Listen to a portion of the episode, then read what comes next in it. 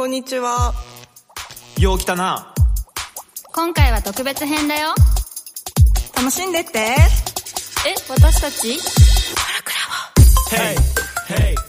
こんにちは、ライターのトッチーです。今回の配信は、コルクラボのゲスト会で行われた定談です。予防医学研究者の石川良樹さんをゲストにお迎えして、サディこと佐渡島洋平さん、漫画「君たちはどう生きるか」が大ヒット中の羽賀翔一さんで8について語りました。全4回でお送りします。では行きましょう、えーゲスト対談ということでゲストの方に登場いただきます、えー石川さんと今日は羽賀さんですね。よろしくお願いします。拍手でお迎えください。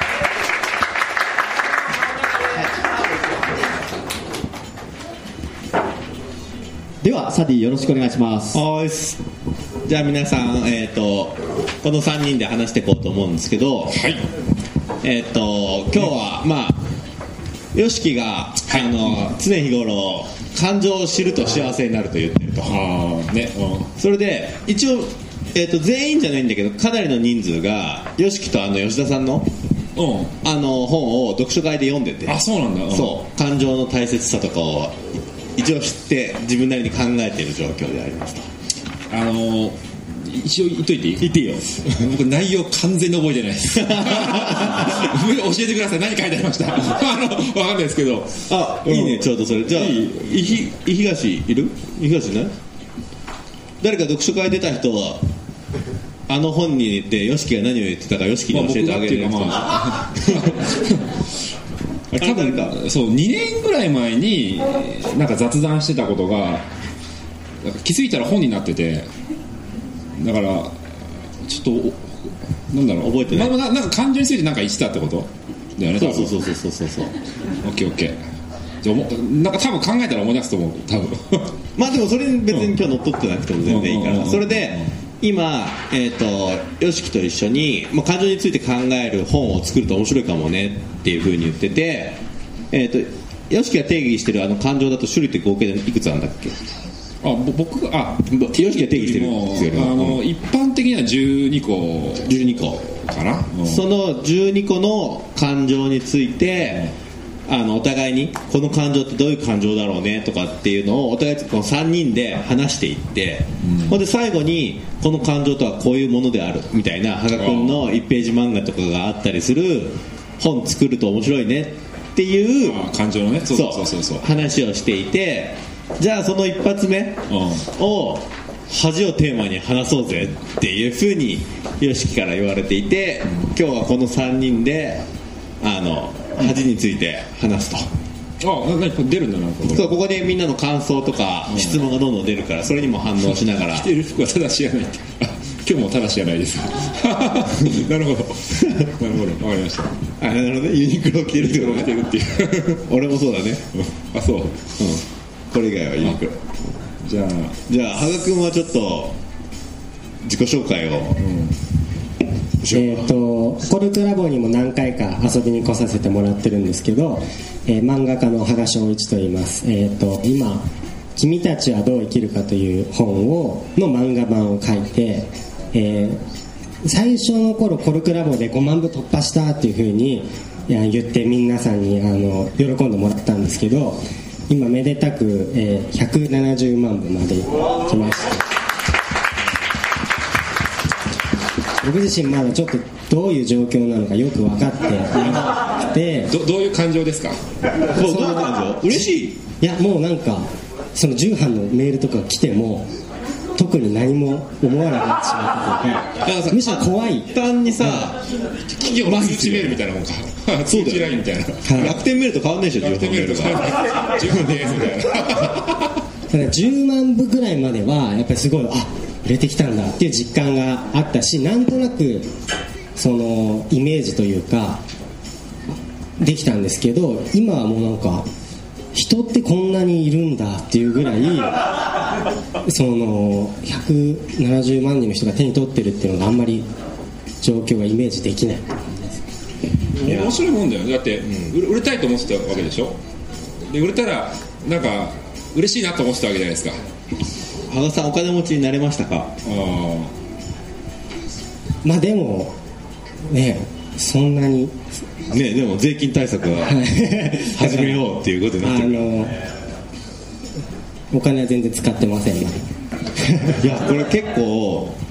む難しいというかあ君たち出したのいつだっけ？8月ですね去年の去年の8月でしょ、はい。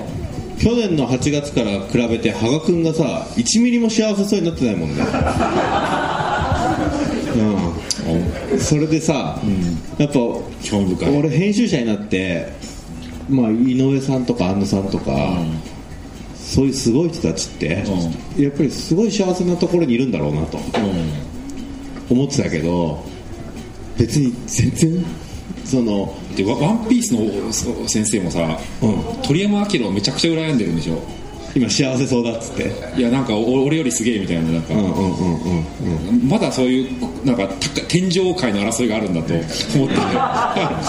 人は難しいなと思うよね。そうだよね、いやだから幸せになるってすごい難しいことだよね、難しいよね。あのー最近結構すごい論文が出て、ん。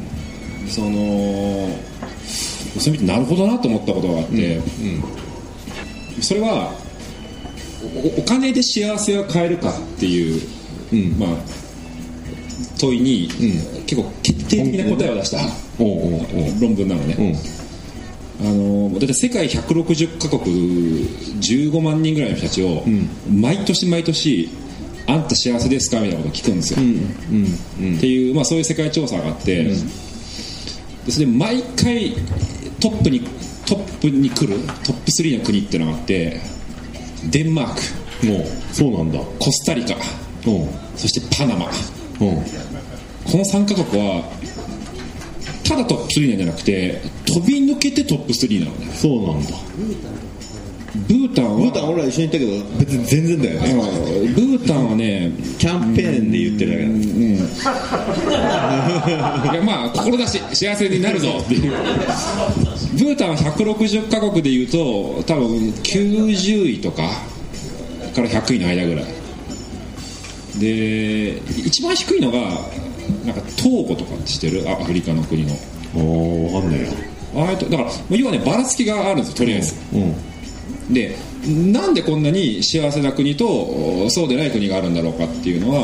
やっぱみんな知りたくて、で最近それが決定的な答えが出出たんだけど、とお金で幸せを買えるかと、でそれはうん年収が800万ぐらいまではイエス、800万ぐらいまではお金増えれば増えるほどハッピーになるし、ネガティブ感情も減っていくと、800万超えるともう全然変わんないどころか、ちょっとねこう下がっちゃう下がるんだよね、なんか、っていうのが結構グローバルで確認できて、800万超えちゃった？一時的にはそう一時的には、超えてだからでさらに増えると下がっていくっていうね。これって何なんだろうかねっていうのはまあこれからの研究になると思うんだけど。でもそのなんかそれ見ていて俺がすごい今日のテーマにもなると思うんだけど、そのまあ、大きくポジティブ感情とネガティブ感情みたいなね、感情を分けたとするでしょ。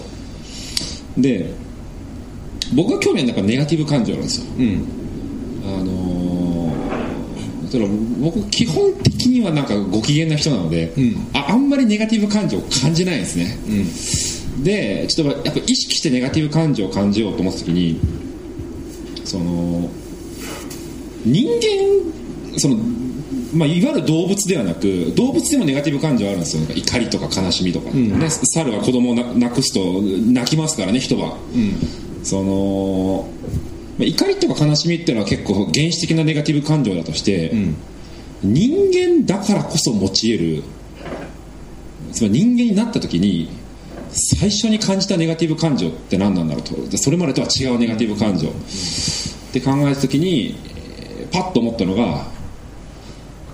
恥だなと思った。罪と恥だな。あのアダムとイブですよ。嫉妬はありそうだもんね。そ嫉妬はなんかだってね猫とか犬だって他のなんつうの？子供がいたりすると嫉妬してね嫌になったりするもんね。うでこれ罪とか恥っていうのは極めて高級な、うん。感情じゃない。そうネガティブ感情じゃないかと思って、うんうんででここ今年のテーマは実はいあって、今年はとにかく恥を感じるなるほどね。罪と恥を感じまくる1年にしようっていうのが僕の今年の大いなるテーマなんですよ。なるほどね。あの平野さんの、うん。平野啓一郎の「ドーン」っていう小説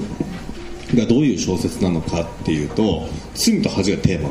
おおちょっと待って。ドーンとそう YOSHIKI 読んでネットで広めてよ。よよよドドーン？夜明け？そう夜明けって意味なんだけど、うん。あのアストーっていう宇宙飛行士の話なのね、でアストーっていう宇宙飛行士がちょっとこれもうネタバレしちゃうけど火星まで行きますと、で火星まで行く途中に、のミッションがどうも成功しなかった、地上に戻ってくるんだけど。まあで宇宙飛行士6人とかで行くんだけど、なぜならアストーはその宇宙船の中で他の宇宙飛行士とやっちゃって、その女宇宙飛行士がちょうど火星着いた時に出産することになっちゃってーそれの対応で全くミッションできませんでしたっていうことが起きてるわけ。ねでそのことって人類が初めて火星行くんだけど結局やっちゃったせいでミッションこなせませんでしたって罪じゃなくて恥だから、告白がなかなかできないと。罪ってあえて今から罪を告白しますって言うとその告白によって英雄になれる可能性ってあるんだけど恥は告白しても絶対英雄になれないと。だからなぜその恥の告白は罪の告白よりも難しいのかっていうのがそのドーンの一つの大きい文学的テーマ。ああなるほどね。確かに罪はねなんか懺悔しそうそうそうそうもう言っちゃった方が楽になるみたいなところあるじゃん罪って恥言っても楽になんないよね、だから君たちはどう生きるかだと、あの友達がねいじめられてる時にはい。見捨てて、うん。主人公の男の子は、はい。恥を感じてたよね、きっと、うん。そうですね。であれ俺は情けないと思う、死んでしまいたいっていうぐらい、その自分に失望するっていう感じですよね。それは罪？恥？罪。かもしれない罪。恥ではないんだ。恥とは俺恥って恥ずかしいの方が近い感情かなと思ってたけど今のだと自分に失望するっていうことか。自分を恥だと思うってなると、いやなんかこのなんだろう聞くと刀みたいなあの、本ある日本、日本人論みたいので、ん。あれでこう西洋は罪の文化で日本は恥の文化みたいなことああ書いてあるそうだね。書いてあるでしょ、うんうんうんうん。でこの罪と恥って何なのかなっていうのはなんか似てるようでなんかちょっと違うような気もするそうだよね。違う違う、うん。最近俺が恥ずかしく思ったこと言ってもいい？聞きたい聞きたい。あのなんですかね。これちょっと共感してもらえるかどうか全く分かんないんですけど、僕ちょっとあることに気づいちゃったんですよで気づいてめっちゃ恥ずかしくなったっていうことがあって、なんか自分でハードル上げるね。いやいや。でこれ多分ね共感がどれだけしてもらえるか分かんないんですけど、あのねその我々はこう日常生きていくとなんかいろんなものを消費するじゃないですか、ね、消費活動に携わってますよね。でそれちょうどコンビニで僕は牛乳を買ったんですよ。なんかこミルクティーを作る用の牛乳を買って、まあ、要は消費活動を行ってこう研究室に向かってこうやって歩いてたらちょっと待てよと思ったんですね。今36歳なんですけどね、自分はこの36年間の人生の中でそのたくさんの消費をしてきたと、ね、いろんな消費をしてきたけどもそもそも消費とは何かってことを考えたことがなないことに気づいてめっちゃ恥ずかしくなったんですよ。消費とは何かも考えずに消費してる自分。なんかインテリっぽい話だね。いやいやもうもっともうなんか。うわーってなってもうそっから急いで消費ちょっとちゃんと考えようと思って、あの最近ちょっと消費と向き合ってるんですけど、消費とは何ぞやみたいな、だからそそれを考えたことないことが恥ずかしかった。うん恥はこうありたい自分っていうのが必ずいてあで僕もその恥ずかしい話で言うと2年ぐらい前に、その佐渡島さんと一緒に焼肉を食べてた時に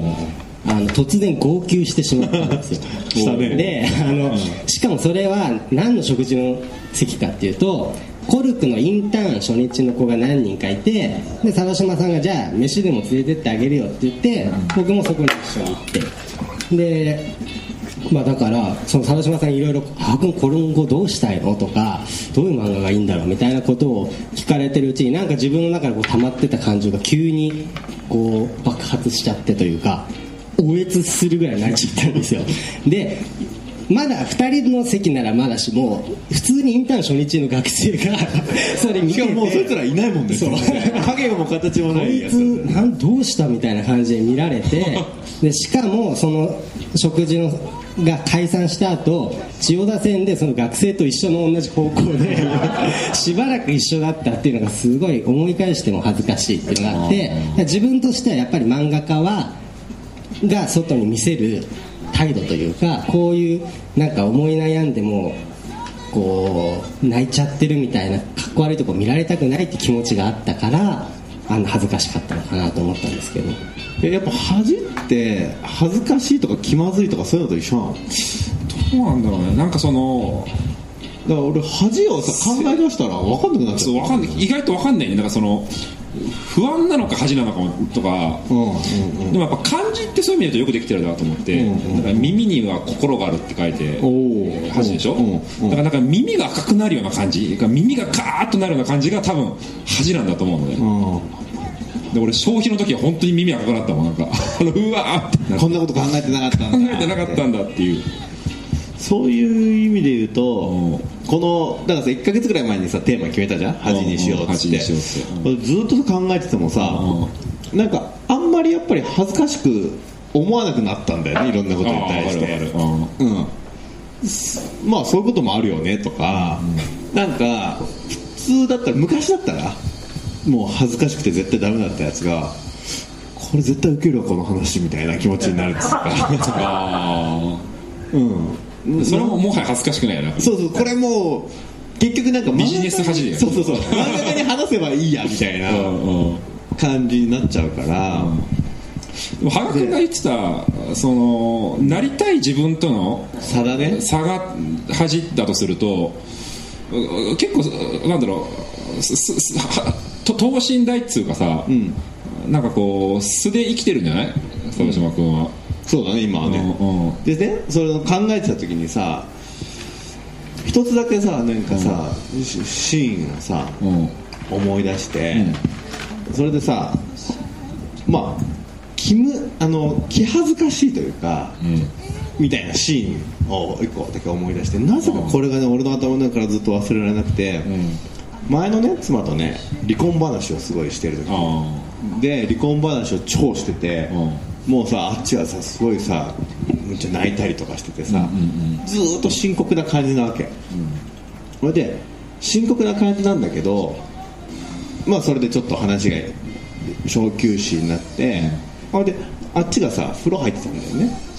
ほんで風呂入ってる時になんか風呂の戸が開いててそれでなんかさ風呂の中でさその相手がなんつうの？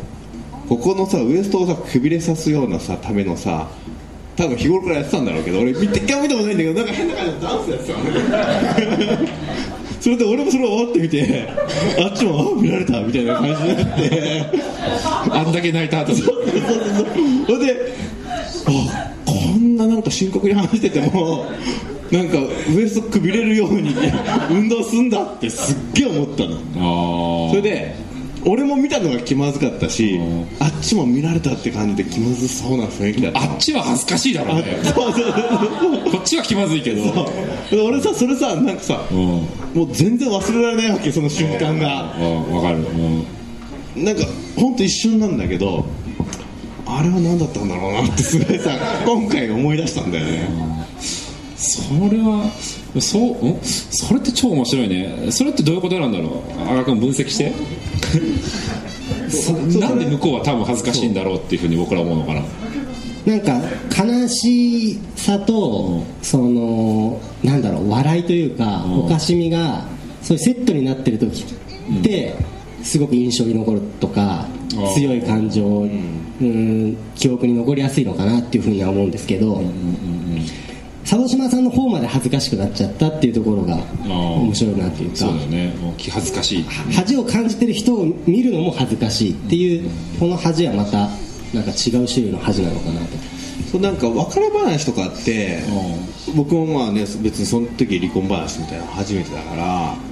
どういうふうに離婚話をしていくといいのかって分かんないじゃん。分かんない。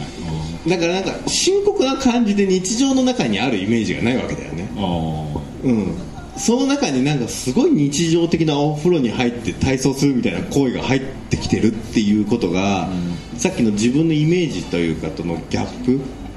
に戸惑ったんだと思うんだよね。あああなるほどね。そう自分の中でもこれとはこういうふうに振る舞うものだみたいな決めてるところとのズレがあると恥なのかもしれないね。ああずれずれってやっぱそうなんだろうな。なんかね、もう一個これねこれずれなのか何なのか分かんないけど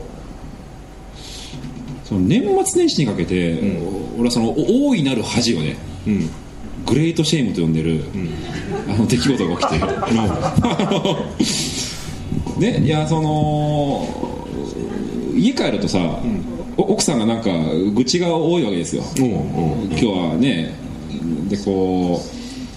で基本的にはだから私は大変だったって話をするんですね、うん。そう私私私と、うん。ね。でわーっと喋った後にすっきりしたっつってこう 寝るんですよあいつは、でそのまあ私は大変だって言うけど、まあ、こっちもちょっと大変なんだけどなみたいな 思いながら、こうあのちょっとイライラしてたの、うんでなんでこの奥さんはこんなに自分のことばっかしなんだろうかと、でちょっとイライラしてたんですよであこれはいい傾向だと。ねあのイライラっていうネガティブ感情があるぞと、感じれたと今日は。よっしゃと。でとか結構ずずっと感じたんだけどやっぱ、